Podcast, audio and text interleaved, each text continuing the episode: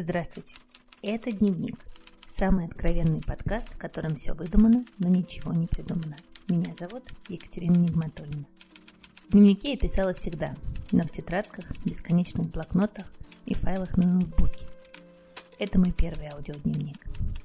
Я поняла, что в моей голове жужжат столько цикад, мух и стрекоз, что разобраться с ними на бегу у меня никак не получается. Поэтому я и начала вести этот дневник. В каждом новом сезоне я буду ловить одного из насекомых в моей голове и пытаться разобраться, почему оно там находится. Все, что я здесь описываю, происходит прямо сейчас. У этого подкаста нет сценария и продуманной заранее кульминации и окончания. Как в жизни. Чтобы понять, что здесь происходит, я рекомендую вам прочитать дневник с самого начала. Это запись номер два. В прошлый раз я горевала с Толстым, что не умею отдыхать что хочу, по словам Софии, чтобы все было идеально. А идеально не бывает никогда. И чтобы отследить, когда я кричу, а когда нет, я завела чек-лист. Даже два. Один для крика, а другой для сахара. Потому что я решила в 105 раз похудеть к лету.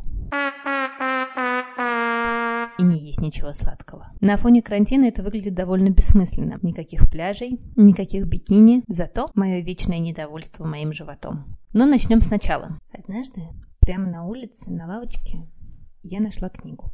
Это были воспоминания Татьяны Львовны Сухотиной Толстой, дочки Льва Николаевича. Книга была старая, с пожелтевшими страницами, но я поняла, что это знак, и мне нужно ее прочитать. И когда я записывала прошлый выпуск, мне очень вспомнилась одна глава из этой книжки про то, как э, Таня, старшая дочка Толстого, описывает, как Лев Николаевич решил учить греческий. Мне кажется, вам нужно это услышать. Зимой 1870 года папа весь с головой ушел в изучение греческого языка. С утра до ночи он читал и переводил классиков. Как всегда, он много говорил о своем увлечении, и мы постоянно слышали его восхищение перед греческим языком. Когда приезжал кто-нибудь из друзей папа, он заставлял себя экзаменовать в переводе греческого и на греческий язык. Помню его нагнутую над книгой фигуру, напряженно внимательное лицо и поднятые брови, когда он не мог сразу вспомнить какого-нибудь слова. В декабре 1870 года он пишет Фету, что он с утра до ночи учится по-гречески. «Я ничего не пишу, я только учусь.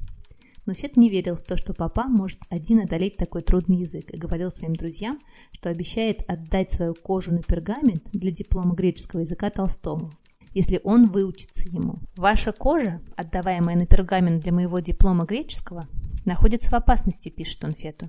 Невероятно, ни на что не похоже, но я прочел Ксенофонта, а теперь «Аливро увер» читаю его. Как я счастлив, что на меня Бог наслал эту дурь. Во-первых, я наслаждаюсь. Во-вторых, убедился, что из всего истинно прекрасно и простого прекрасно, что произвело слово человеческое, я до сих пор ничего не знал, как и все. В-третьих, тому, что я не пишу, и писать дребедение, многословные вроде войны, я больше никогда не стану. Ради бога, объясните мне, почему никто не знает басен Изопа, не даже прелестного Ксенофонта. Не говорю уже о Платоне, Гомере, которые мне предстоят. Дурь эта обошлась отцу очень дорого. Он надорвал свои силы напряженными занятиями и захворал какой-то неопределенной болезнью. Кричать, то есть не кричать, оказалось довольно легко. И я бегала вокруг детей со словами «Я же сегодня кричала, я молодец!» Дети кивали, и мы радостно закрашивали желтым фломастером один день в нашем календаре. Так я бегала и второй день, и третий. Мне казалось, что я тут целый подкаст замутила, а проблемы-то нет. Стоит признаться себе в том, что ты кричишь, как сразу и перестаешь кричать. Красота и куча гордости. Пока не наступил день номер четыре и банка арахисовой пасты. Может, вы об этом не знали, но банки арахисовой пасты бывают жутко опасны. Особенно для матери, которая сидит на диете и пытается не кричать на детей. А особенно пытается не есть сахар. Банки арахиса стоит остерегаться в 9 вечера, потому что мать еще и после шести решила не есть. И молю, не начинайте мне сейчас рассказывать, что не есть после шести вредно, нужно съедать два белка перед сном и есть много, но маленькими порциями, я все это прекрасно знаю.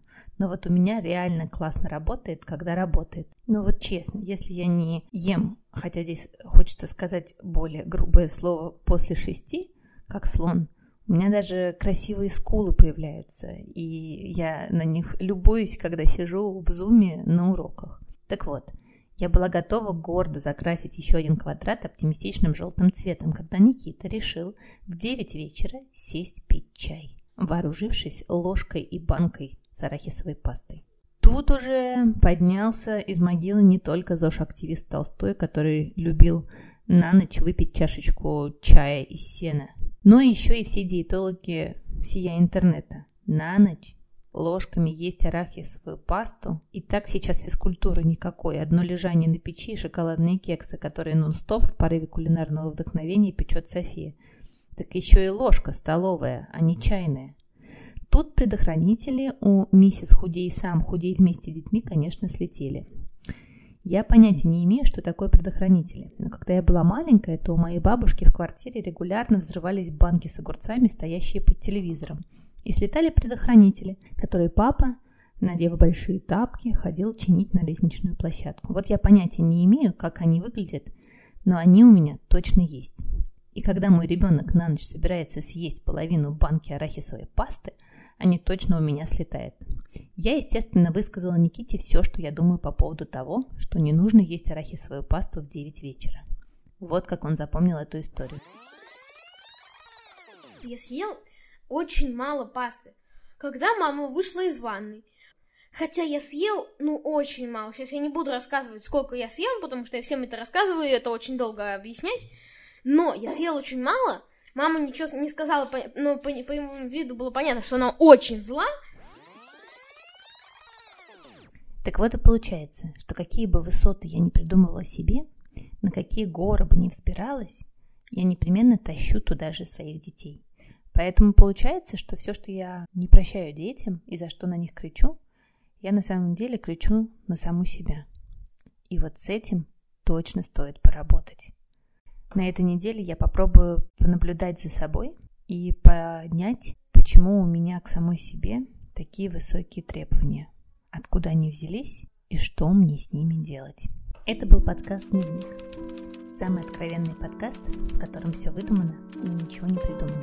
Меня зовут Екатерина Нигматуллина. Подписывайтесь на меня и слушайте и дальше, если вам не очень страшно, потому что мне иногда очень.